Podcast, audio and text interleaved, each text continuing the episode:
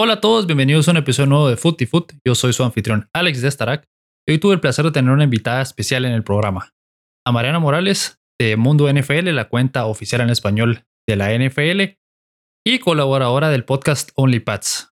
Platicamos un poco acerca de la lesión de Mac Jones y qué significa para el futuro próximo de los New England Patriots. Luego hablamos un poco acerca de los Philadelphia Eagles y los Miami Dolphins como los únicos equipos invictos de la NFL y pues si van en serio o no. Y luego hablamos de las mayores decepciones de la temporada regular. Eh, un poco acerca de los Chargers, de los Cardinals, de los Colts, de los Broncos, Raiders, de los Saints y también de los Patriots como una decepción en esta temporada.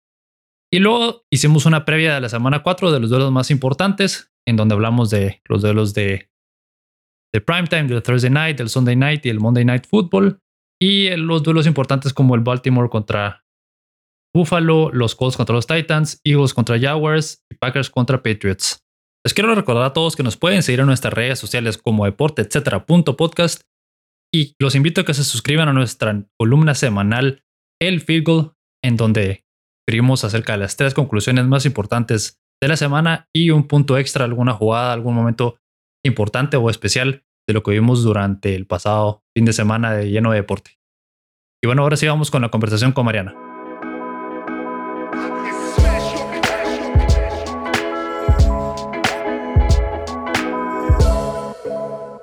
Gracias por estar con nosotros, Mariana. Pues empecemos hablando acerca de la NFL. Hablemos de la lesión de Mac Jones. Yo sé que sos aficionada de los Patriots, entonces decime qué pensás de la lesión, qué pensás del qué puede significar para el futuro de los Patriots y hay como un conflicto entre Mac Jones y la y el cuerpo de entrenadores y el staff. ¿Qué pensás de la lesión de Mac Jones?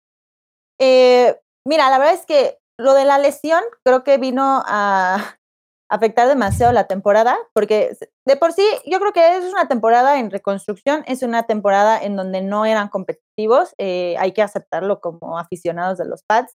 Eh, sin embargo, creo que tenía, bueno, tiene buenos destellos, por ejemplo, los Pats a la defensiva, eh, creo que están bastante bien, tienen actualmente el mejor cornerback de la liga calificado es, es Jones, entonces creo que está bien, se reforzó bien.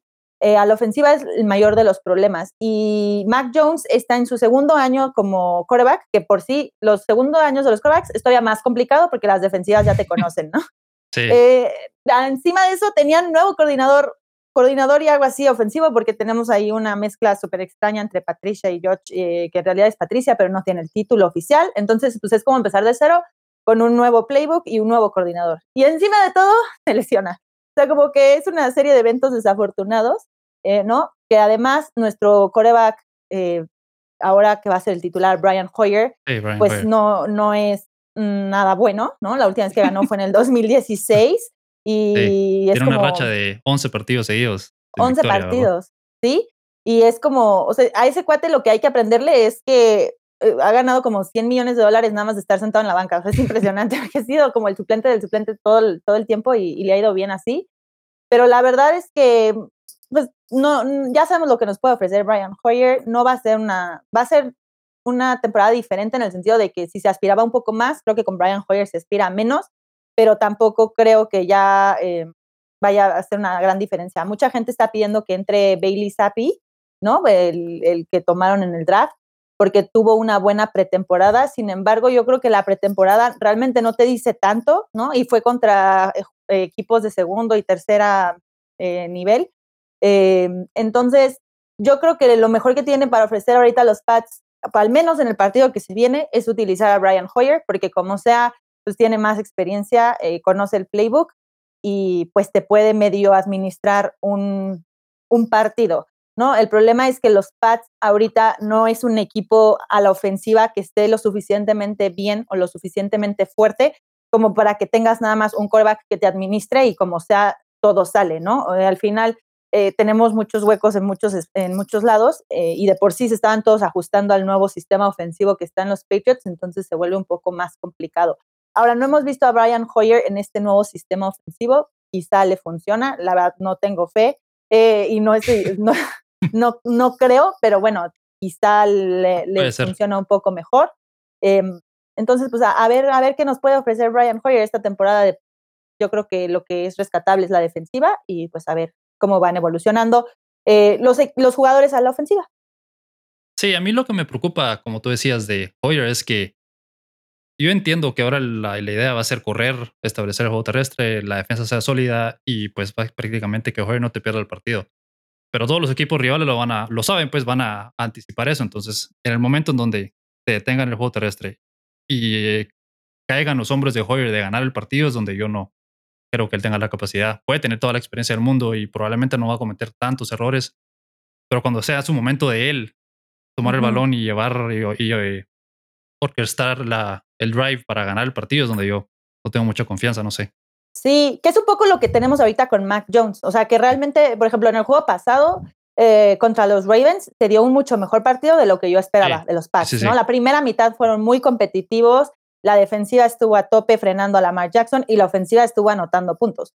Eh, después del medio tiempo vienen los errores eh, fatales de los, de los Hasta el primer, la primera intercepción de Mac Jones fue donde Ajá, bueno, y el, y el fumble de Agalor también, ¿verdad? que fue donde cambió el partido, sí. Es que justo no o sea, los Pats ahorita no están en un nivel de cometer errores y entregaron cuatro balones. O sea, hubo tres intercepciones más el fumble de Aguilar, de No puedes hacer eso con un equipo como los Ravens porque te van a destrozar, ¿no? Los Pats no, no están para cometer ese tipo de errores. Y es un poco lo que tenemos con Mac y con Brian, eh, con Brian Hoyer. O sea, Mac todavía no está en ese nivel que te va a responder para salvarte el partido, ¿no? Al final también comete estos errores como las intercepciones. Ahora, la diferencia entre Mac y Brian Hoyer es que Mac está aprendiendo, ¿no? Entonces, mientras lo tengas en el juego, aunque se equivoque, creo que eventualmente va a llegar a un nivel en donde te va a entregar. Entonces, por eso es, mejor tener a Mac que a Brian Hoyer, que ya sabes cuál es su techo. Pero esperaría que con su experiencia proteja un poco más el balón y pues no haga ese tipo de errores, pero pues no se ve muy complicado, la verdad.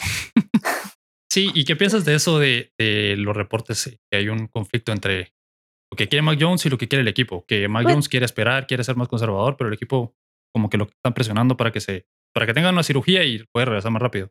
La verdad es que eso salió de un, de un como analista que ha tenido varios comentarios que no siempre han sido atinados. Entonces, la verdad es que yo como que lo siento más como un poco chisme, rumor. Eh, como, no sé, siento que están buscando los dos lo mejor. O sea, tampoco creo que los Patriots, porque mucho, mucho de, ese, de ese rumor decía, es que los Patriots lo quieren forzar a que regrese para que gane. Tampoco, o sea, los Patriots es una organización con mucha experiencia y con mucha capacidad y saben que jugar ahorita para regresar, para que en un futuro sea peor, sobre todo si, si no estás en una, o sea, si estuviéramos en una temporada en donde somos competitivos, en donde estamos peleándonos un puesto a playoffs o a Super Bowl, pues te diría, bueno, ok, tal vez lo están precipitando para ganar algo. Pero sabiendo que no es una temporada de ese estilo, no, no creo o quiero pensar que no van a forzar a que regrese para que después la lesión sea peor. Sí, yo, bueno, dos cosas ahí. Lo primero es como tú mencionabas, es justo en medio de su progresión de su segundo año de ver realmente quién es como mariscal de campo. Entonces, lamentable la lesión, ¿verdad? Pero a la par, yo, yo veo que hay un... que no, las lesiones no son culpa de nadie, pero con este sistema ofensivo, con este esquema ofensivo que tienen, con toda esta, no sé, confusión que hay con Patricia, con George, no puedo dejar de pensar que algo tiene de responsabilidad en, en Belichick por armar un equipo que tiene muchas deficiencias. Y los, el esquema ofensivo, yo veo a Mac Jones o vi a Mac Jones muy frustrado durante el partido contra los Ravens, en el primer partido de la temporada contra los Dolphins no sé, hay algo ahí que me queda de, mala espina en la relación con eh, Mac Jones y sus coordinadores ofensivos, que no sé quién es al final, supuestamente es, Patricia, pero, pero no se sabe, ¿verdad? Sí, mira, yo no lo veo así como tal. Eh, en el primer partido de Dolphins fue una catástrofe, o sea, creo que fue bastante malo. La línea ofensiva fue muy mala, o sea, muy mala. Mac Jones no tuvo tiempo para lanzar el balón nunca en ninguno de los drives. Eh, al final creo que en este partido la línea ofensiva mejoró muchísimo. O sea, la diferencia entre el partido 1 y el de Ravens es, una mejoría impresionante. Incluso estaba rankeada en el top 5. Eh, creo que no, no voy a defender a Patricia porque no, no va por ahí. Creo que sí se necesita un coordinador ofensivo que tenga experiencia en la ofensiva y que tenga como estas jugadas explosivas. Pero lo que sí creo es que sí se ha visto una mejoría en el playbook de semana 1 a semana 3. Entonces sí hay una gran diferencia en las jugadas que se están teniendo y el problema radica en la zona roja, porque estaba viendo un análisis y en la cancha, o sea, media cancha, los, los Pats están promediando 7.5 yardas, o sea, sí se está avanzando el balón. El problema es a la hora de llegar a la zona de anotación, en donde ya de verdad eh, están faltando muchísimas jugadas creativas, que ahí es donde tienen que cambiar el chip. Pero en esta ocasión creo que sí, o sea, no, no es tanto culpa de la línea ofensiva, al final creo que sí fue un, pues, una mala lesión y una mala suerte, y que el jugador Cale de, de, este, de Ravens pues le cayó con todo, ¿no? A, sí, a fue un poco, no, sé si sucio, pero sí fue un poco desleal, deshonesto, porque solo tenía que empujarlo o taclearlo normalmente, no tirársele encima, pues, pero bueno. Sí, pero bueno, pues em, a ver en qué acaba todo esto. Y Sí, Sí, yo sí estoy a favor de un coordinador ofensivo, pero sí sí, he eh, sentido eh, cierta mejoría. sí, eso, eso es lo que a mí yo sigo sin entender. Yo pues, lo critiqué mucho antes de la temporada y cuando inició esa decisión de tener un ese como trío de entrenadores con George, eh, Patricia y pues Belichick, obviamente, ¿verdad? Sí, es una cosa muy extraña, una muy cosa extraña. extraña, sí. Que mira, al final, cuando terminó el partido de los Ravens, John, John Harbour, el entrenador, dijo que lo que estaba haciendo Pats a la ofensiva estaba siendo bastante novedoso y que él veía que había como muchas, veía un equipo fuerte, o sea, no fuerte a nivel de competitivo, pues, pero que veía que este equipo a la larga iba a ser bueno. Entonces, que te lo diga, yo sé que digo, todo el mundo queda bien y así, pero no, no lo dice cualquiera, ¿no? Lo dice John Harbour. Claro, lo dijo antes de la lesión de Mac Jones pero sí creo que ahorita esa temporada no, no es la temporada y están en reconstrucción, pero el próximo año con el cap space que tiene Pats, que va a ser bastante alto, eh, quiero pensar que va a ser ya un mejor camino a la reconstrucción, porque la defensiva está bastante bien, ¿no? Digo, claro, es perfectible y tiene huecos que mejorar, pero como que ya no se tienen que enfocar en, en, mejorar la ofensiva para que el equipo sea competitivo, no, no es un equipo que está completamente perdido en todos los aspectos, ¿no? De, de, del juego. Sí, a, a mí lo que no me da confianza tampoco es eh, Belichick como general manager. O sea, no tiene un buen récord y pueden tener todo ese cap space en la próxima temporada, pero no confío en él en que pueda construir un equipo realmente bueno, porque lo, vimos en las últimas temporadas, pues no ha construido el equipo necesario alrededor de Jones, sobre todo las armas ofensivas. Entiendo que su idea era tener un sistema con dos ends o ala cerrada similar a lo que hubo en algún momento con Gronkowski, tal vez con Hernández antes o lo que sea, pero, pero no sé, algo me genera desconfianza él como general manager. Como entrenador es brillante, ¿verdad? Pero Sí. Eh, no sé, es que tengo mis dudas, porque al final eh, lo que me genera más dudas sí fue como las elecciones, de las contrataciones que sí. hizo como Agolor, por ejemplo, ¿no? Mm. Eh, que fue muy caro y no ha servido.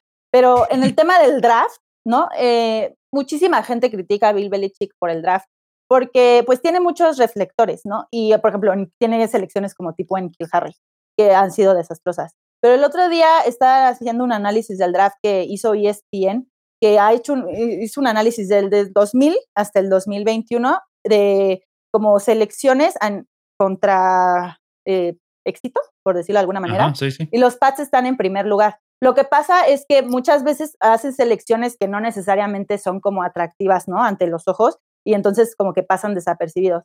Pero sin duda creo que necesita ayuda para seleccionar en el draft. No, estoy, no digo que sea el mejor, y, pero creo que sobre todo el tema es en el tema de los receptores y que ahí sí necesitan sí. y que una, una buena selección. Pero no, Bill Belichick no es malo seleccionando eh, jugadores defensivos, de hecho es muy bueno. Y jugadores undrafted y de, y de rondas altas. Por ejemplo, actualmente el, core, el cornerback mejor rankeado de toda la NFL hasta la semana 4 es este Jones, el de los Pats. Y tú si te fijas, o sea, siempre hasta con, logró muchas cosas con Malcolm Butler, logró con, con Gilmore, logró con JC Jackson, hoy JC Jackson ni siquiera está en el top 10 de los cornerbacks y ahorita con Jones. O sea, creo que el problema que hay con Belichick, más que nada, es que su fuerte no es la ofensiva, su fuerte nos queda claro que es la defensiva, es como que necesitaría un poco de ayuda en la ofensiva para levantar esa parte del equipo que es la que está verdaderamente pues, afectada.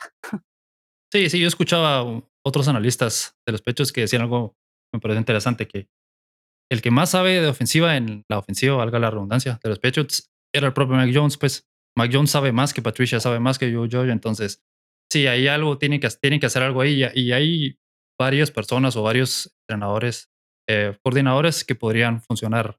Como Pat Shermer, por ejemplo, o en los Bills está Joe Brady, que fue coordinador ofensivo de los Panthers. Entonces, opciones pudieron haber habido en su momento. Entonces, sí, tienes toda la razón, deben de, tratar a alguien que sea principalmente ofensivo, ¿verdad? ¿Sabes qué creo que es el mayor el problema de Belichick? O sea, como yo lo veo, es que es como muy desconfiado. O sea, como que mm. siento que solo confía como en la gente con la que ya ha trabajado o gente cercana. Y entonces como que eh, desconfiaría de que llegue un nuevo coordinador ofensivo. Entonces prefiere como quedarse como con Patricia o con George, que ya lo conocen, y experimentar, que es un tema, ¿no? Porque al final, pues Patricia, o sea, nos, es muy bueno como coordinador defensivo, pero como ofensivo Ah, digo, yo le doy el beneficio de la duda, llevamos tres semanas y se ha visto una mejoría, pero creo que en una reconstrucción necesitas a alguien que sepa desde la semana uno. Sí, es cierto. ¿Y crees que deberían ir por otro mariscal de campo o está bien con Tapi y con Hoyer? Mira, yo me quedaría como estoy. Eh, es que Hoyer es, o sea, Hoyer es muy malo, ¿no? Y Sapi no sabemos, pero también mucha gente dice, ya que lo metan, pues tampoco, o sea, acaba de llegar, eh, no, no podemos experimentar ahorita con el partido de Green Bay que perder, pero es muy corto el tiempo como para meter a un coreback que no tiene ni la más remota idea de NFL nivel profesional.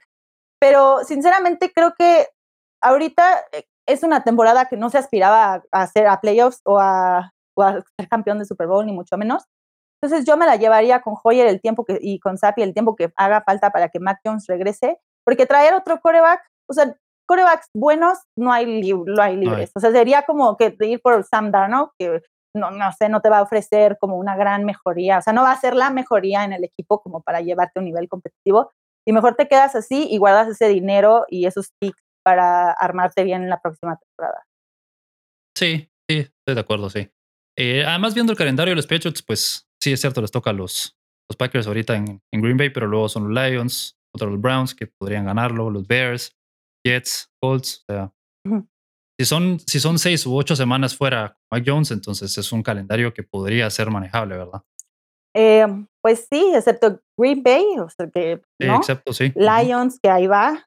Los demás, em, pues, o sea, complicado, pero creo que se puede medio manejar. También es que hay que ver qué, qué ofrece Hoyer, porque ya sé que todos ya sabemos lo que ofrece y estoy de acuerdo, pero pues igual y es un nuevo sistema ofensivo, igual y tiene más práctica, no lo sé. Igual y ofrece algo un poquito más competitivo como para nivel, no Green Bay, pero nivel Bears o nivel sí, Es cierto. Bueno, vamos a ver qué, qué tal este fin de semana, ¿verdad? Contra Green Bay y a ver cómo se desempeña Hoyer, pues ahora que va a ser el titular por varias semanas, ¿verdad? Eh, hablando de, de, otros equipos, y hablemos de los Eagles y de los Dolphins, que son los únicos dos equipos invictos 3-0.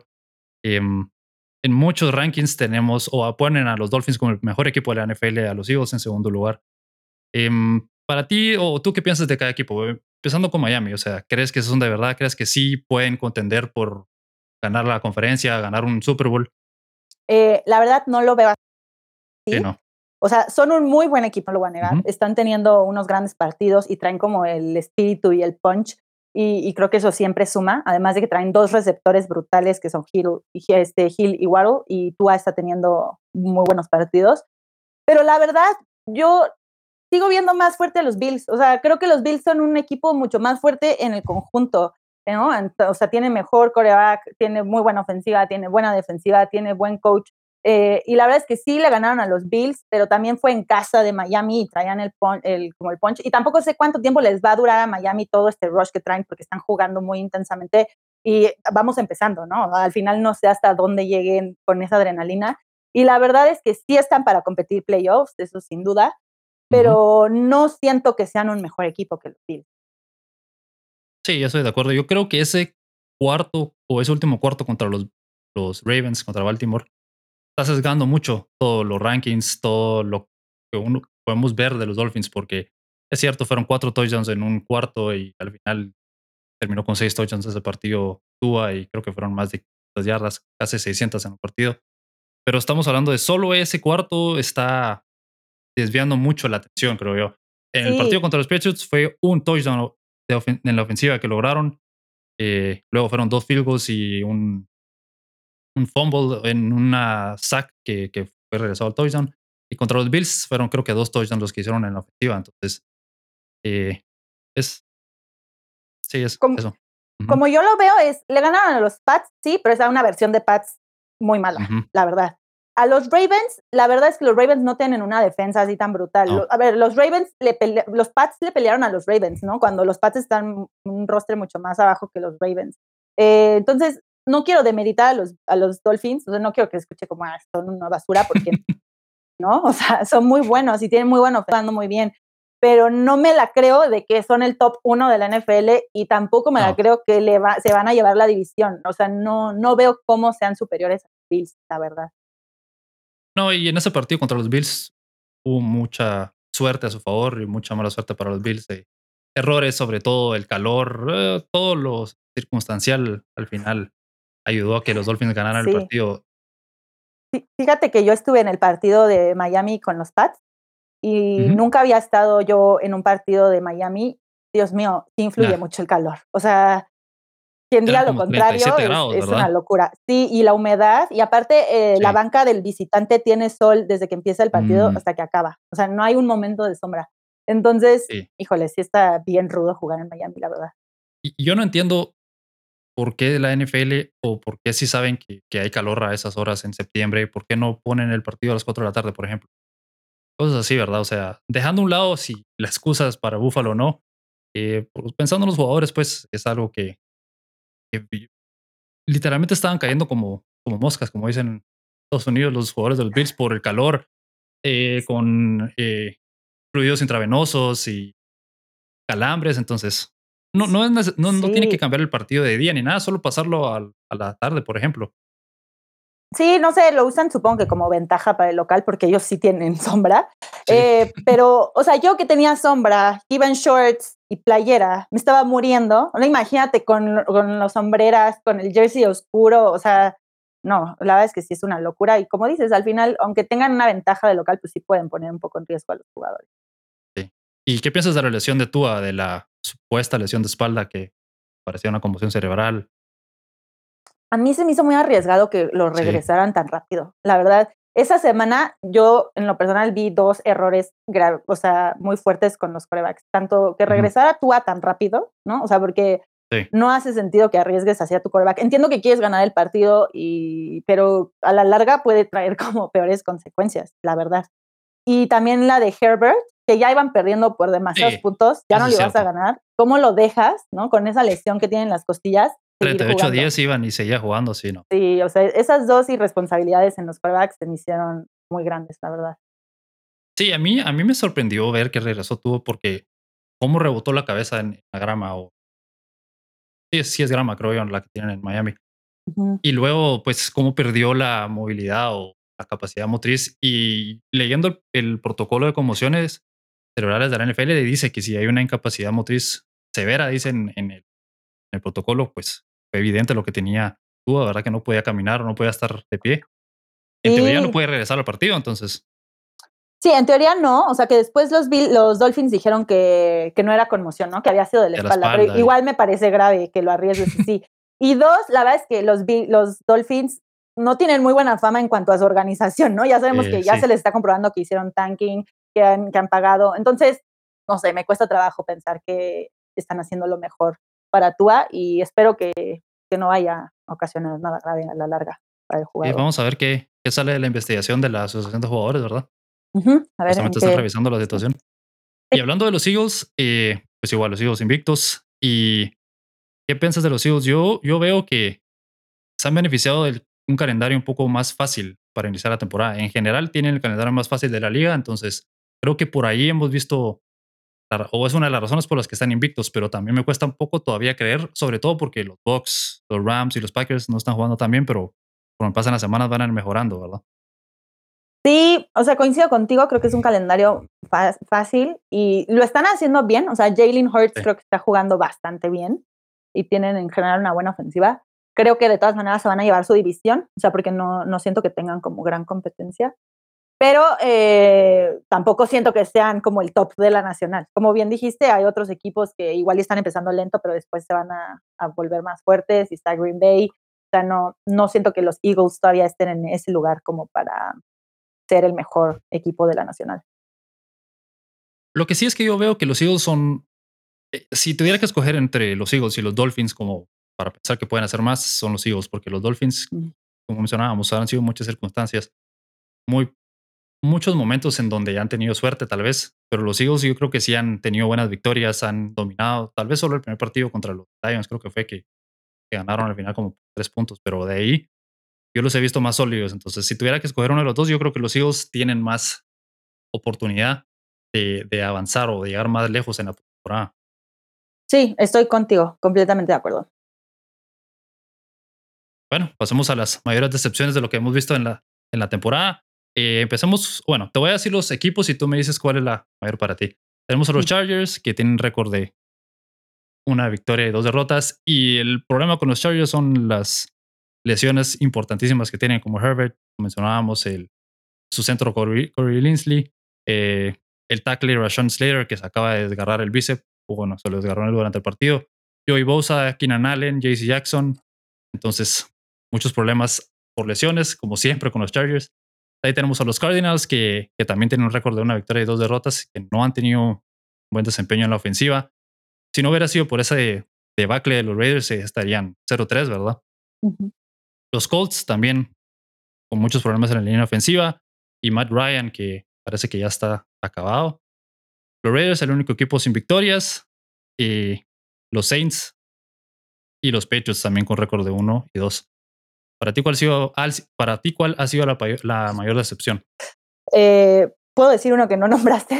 Sí, sí, sí. Para, para mí, la mayor decepción son los Broncos. Eh, mm, la verdad es que yo esperaba mucho de los Broncos esta temporada y más con la llegada de Russell Wilson, pero han decepcionado bastante. Por lo menos lo que he visto, siento que la llegada de Russell Wilson, si hubiera llegado uno, hubiera llegado como que están igual, ¿no? O sea, como que no hubo gran mejoría. Eh, y eso para mí es una gran decepción porque yo esperaba mucho de los Broncos. Em, los Chargers creo que va más por el tema de las lesiones, pero creo que eventualmente les va a ir bien. A los Colts los sigo viendo fuertes. Creo que Matt Ryan tal vez le está costando un poco de trabajo ajustarse, pero yo estoy segura que los Colts a mitad de temporada van a estar compitiendo. Mm, los Patriots, pues yo esperaba una, una, temporada de reconstrucción, entonces no me decepciona. Me pone triste lo de Matt Jones, pero, o sea, como que era un poco lo que esperaba, entonces no estoy tan decepcionada. Y los Raiders también, sí, como dices, los Raiders es súper triste porque al final, como que toda esa conferencia, ¿no? La, la West, eh, yo esperaba que iba a ser así un matadero y que iba a ser los mejores partidos y todo.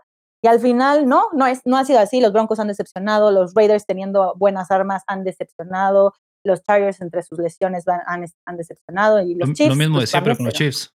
Sí, lo mismo siempre con los Chiefs. Entonces, no ha sido, no ha sido la división que todos estábamos esperando.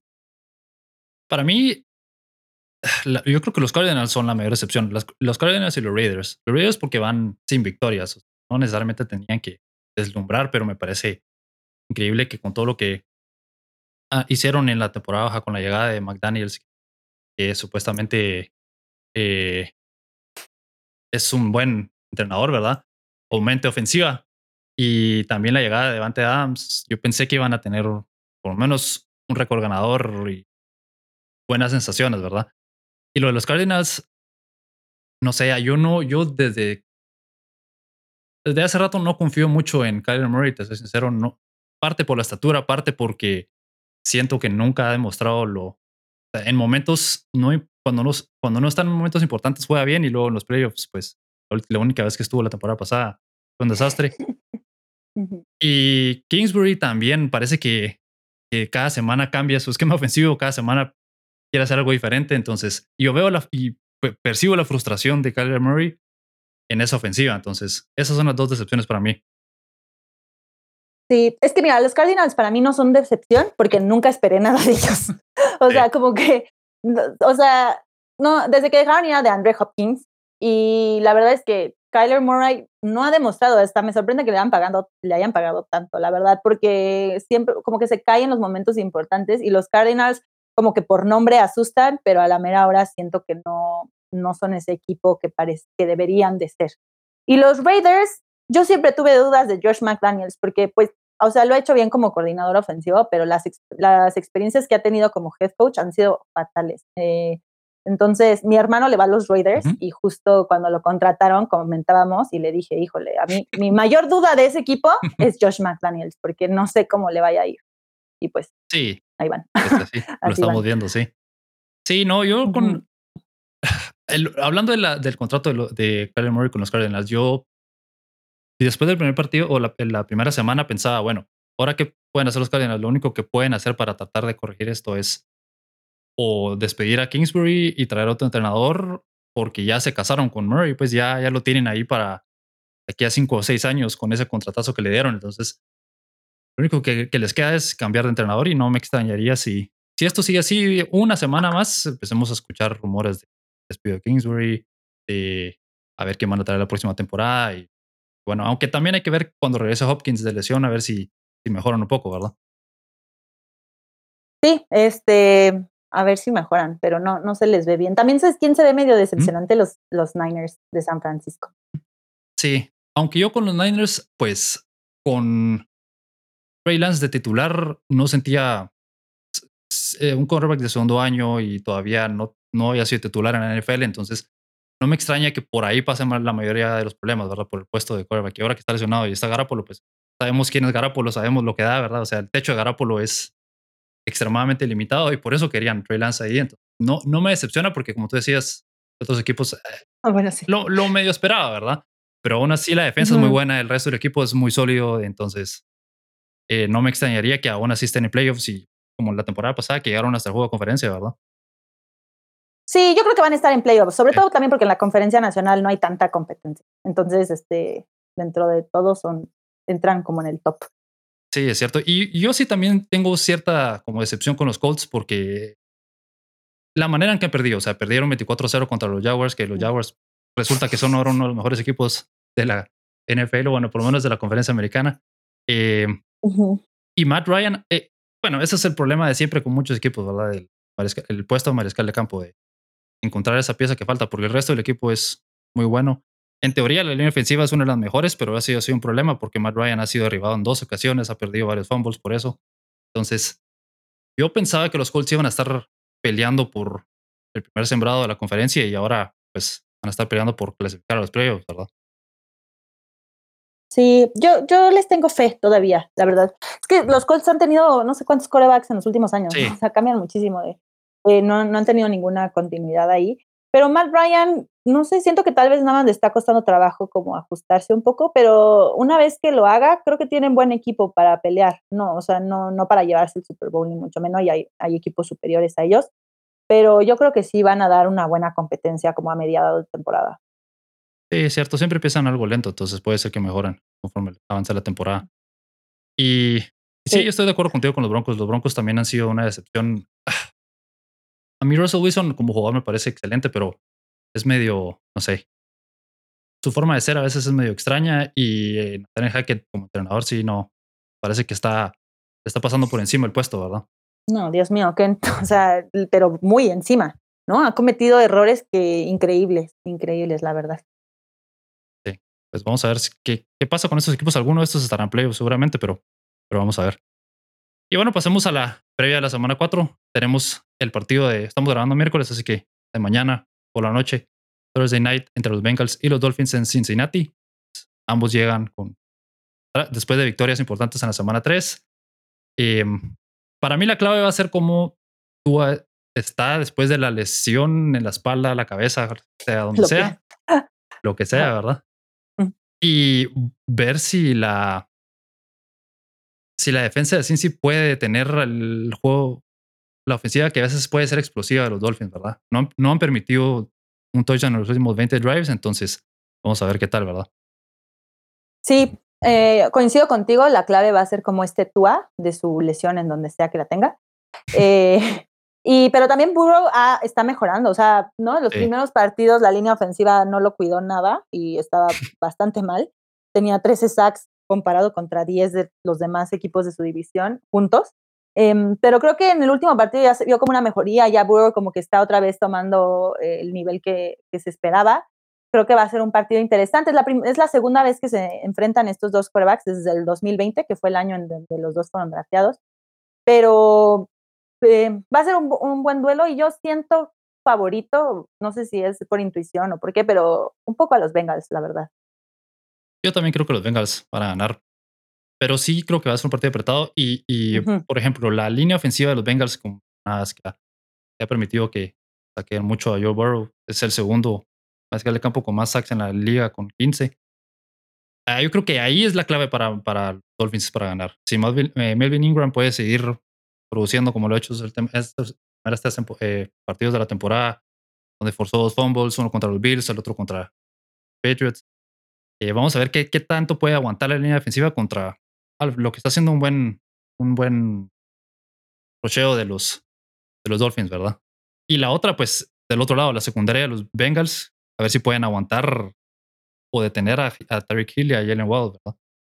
Sí, ahí va a estar eh, la clave, porque esa, ese dúo está imparable y pues a ver qué puede hacer la secundaria de los Bengals.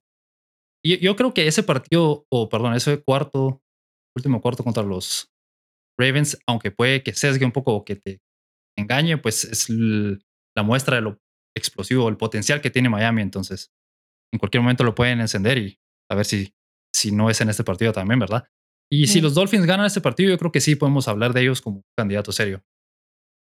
Sí, estoy de acuerdo. Porque eso le falta a los Dolphins, creo que una victoria importante con, no sé si aplastar, pero que dominen a su rival, ¿verdad? Todos los otros partidos han sido partidos muy cerrados. Bueno, el de los Patriots en la primera, primera semana, pues sabemos los problemas de los Patriots y de ahí los otros partidos han sido por que dos o tres puntos de diferencia. Entonces.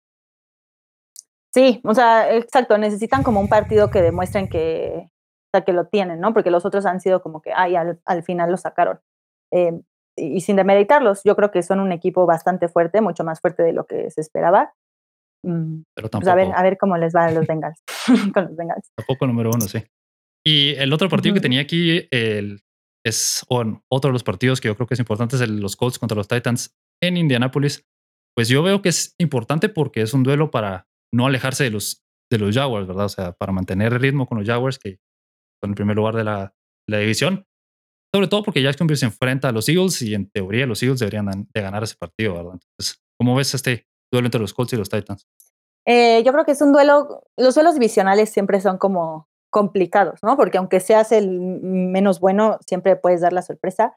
Pero yo creo que se lo van a llevar los Colts. Eh, insisto, no siento que sean tan malos como lo han demostrado, creo que van a ir mejorando y los Titans se deshicieron en la temporada baja, ¿no? al haber sacado a AJ Brown y, y, no necesariamente traen, bueno, traen a Hill, que la verdad es que es lo mismo que nada.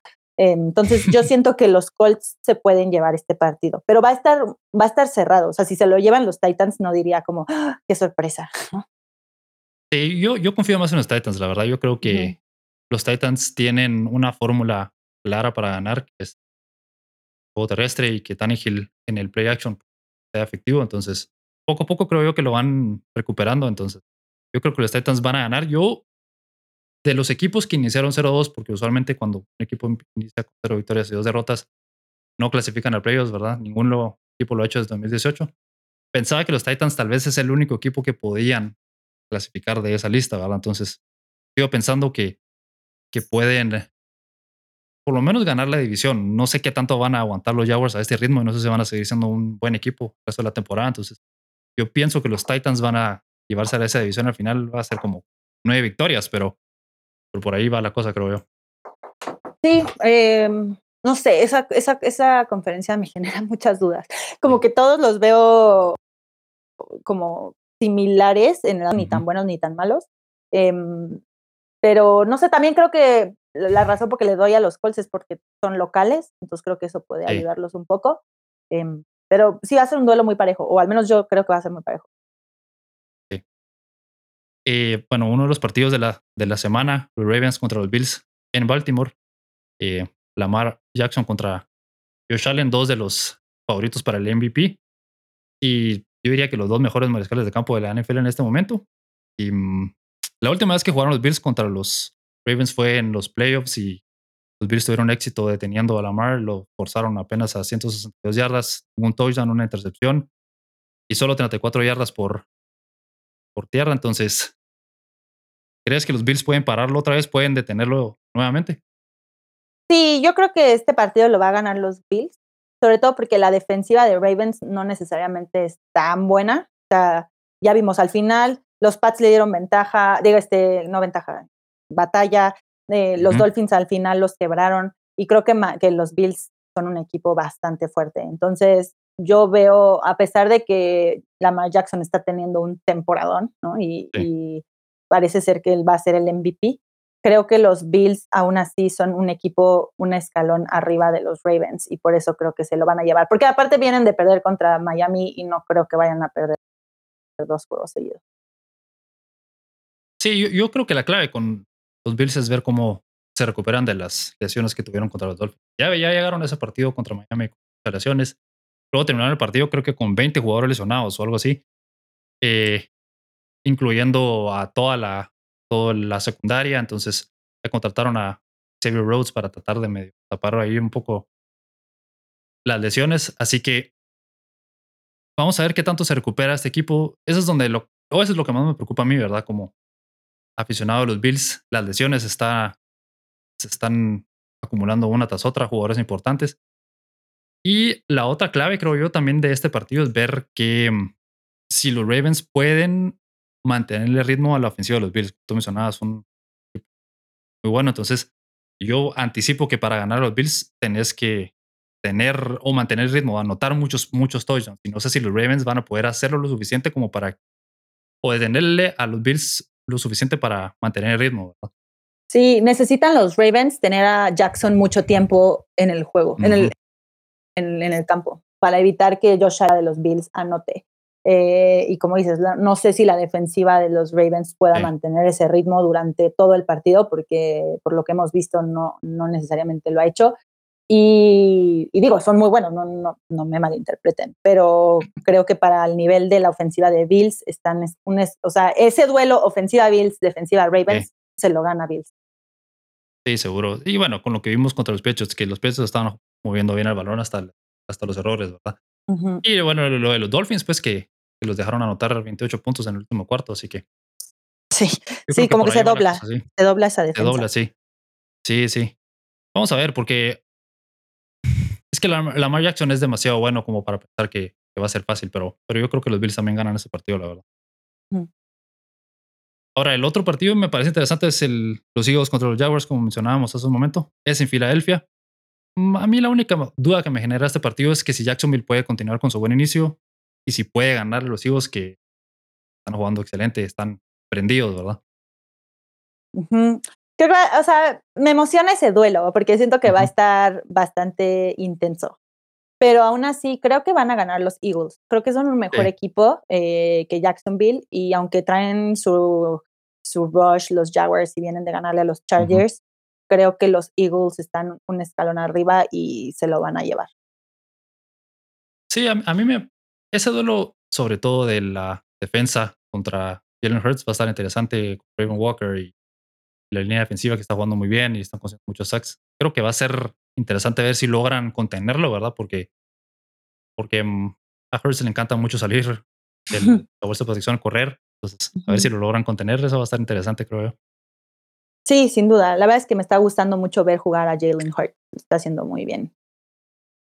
Sí, es cierto. Yo también creo que ganan los, los Eagles al final en este partido, pero vamos a ver, ¿verdad? Es lo padre de la NFL, que nunca, que realmente hasta, deja, hasta el mejor puede caer ante el peor, entonces.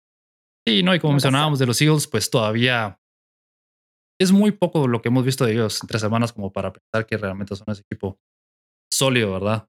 Y los Bills llevan una temporada y media de estar jugando el nivel, entonces sabemos qué esperar de ellos, pero los Eagles todavía no sabemos qué puede pasar. Tal vez los Jaguars sacan el partido al final del día, ¿verdad? Sí, quién sabe. Y el otro partido de, del domingo durante el día es importante, sería los Packers contra los Patriots, ¿verdad? Yo sé que los Patriots tienen a Hoyer, entonces tú me mencionabas que no, que no crees que van a hacer mucho con él. Y yo también estoy de acuerdo, pero en teoría es un partido importante, ¿verdad? Por casi todo, así que. pues sí.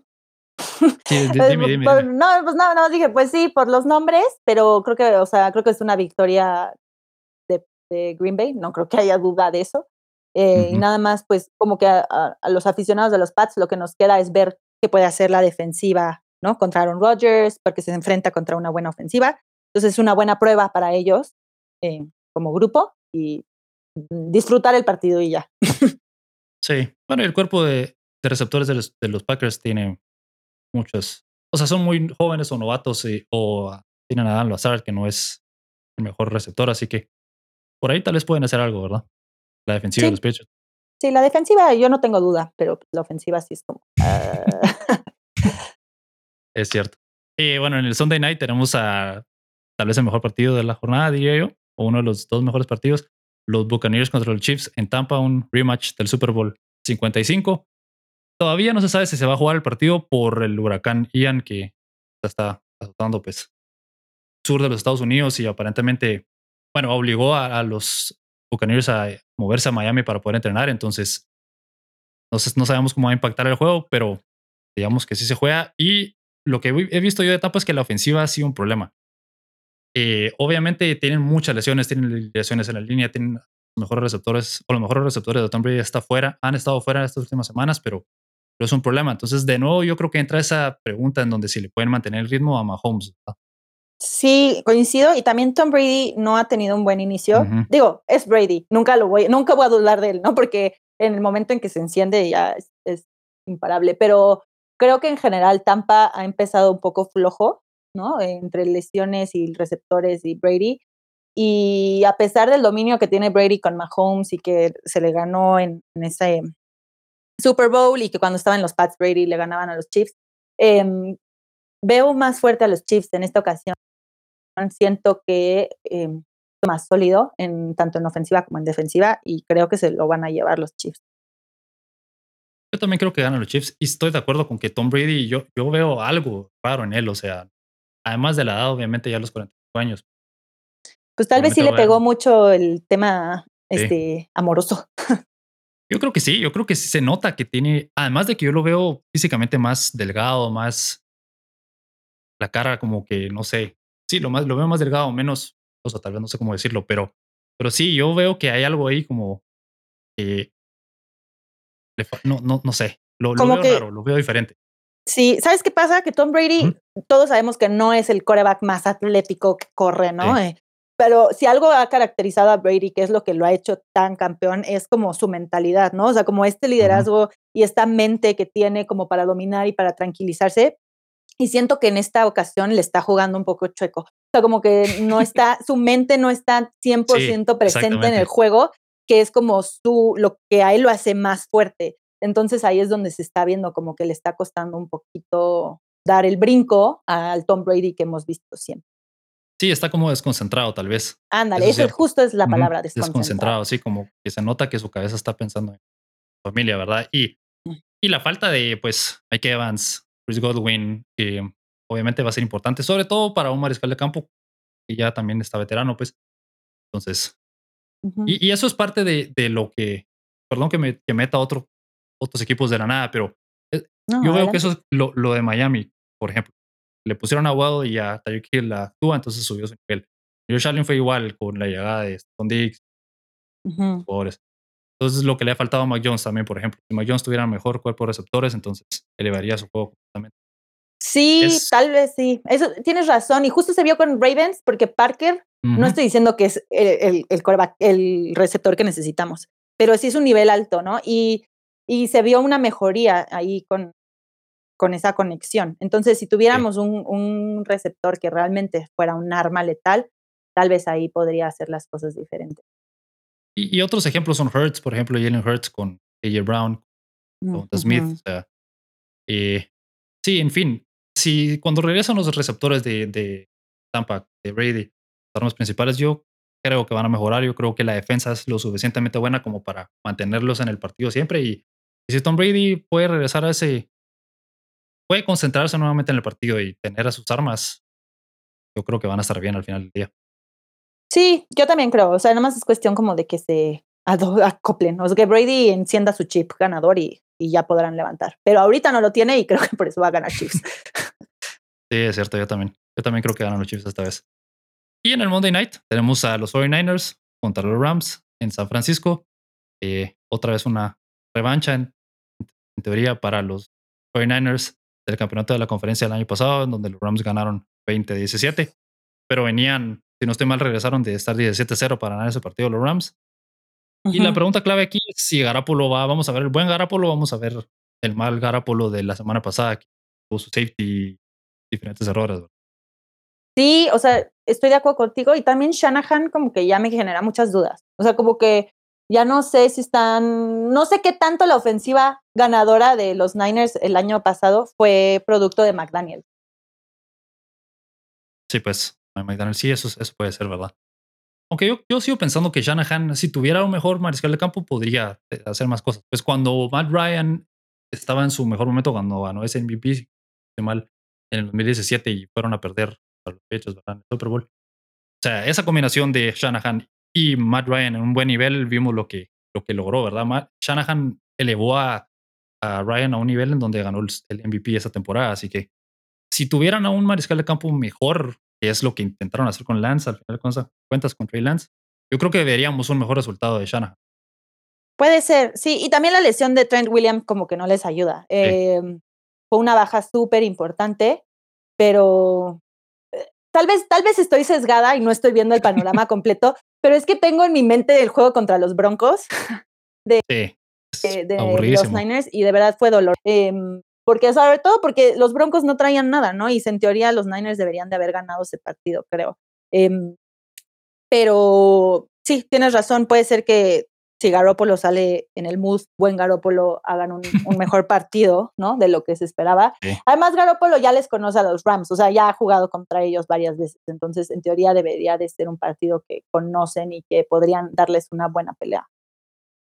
Y los Rams tampoco vienen jugando a un grandísimo nivel, entonces ah, sí, exacto. tal vez la defensa de los, de los 49ers logran contener suficiente a, a, a Stafford, perdón, y llegará por uno comete errores, puede que se lleven la victoria algo así como 17-14 o algo, algo apretado, ¿verdad?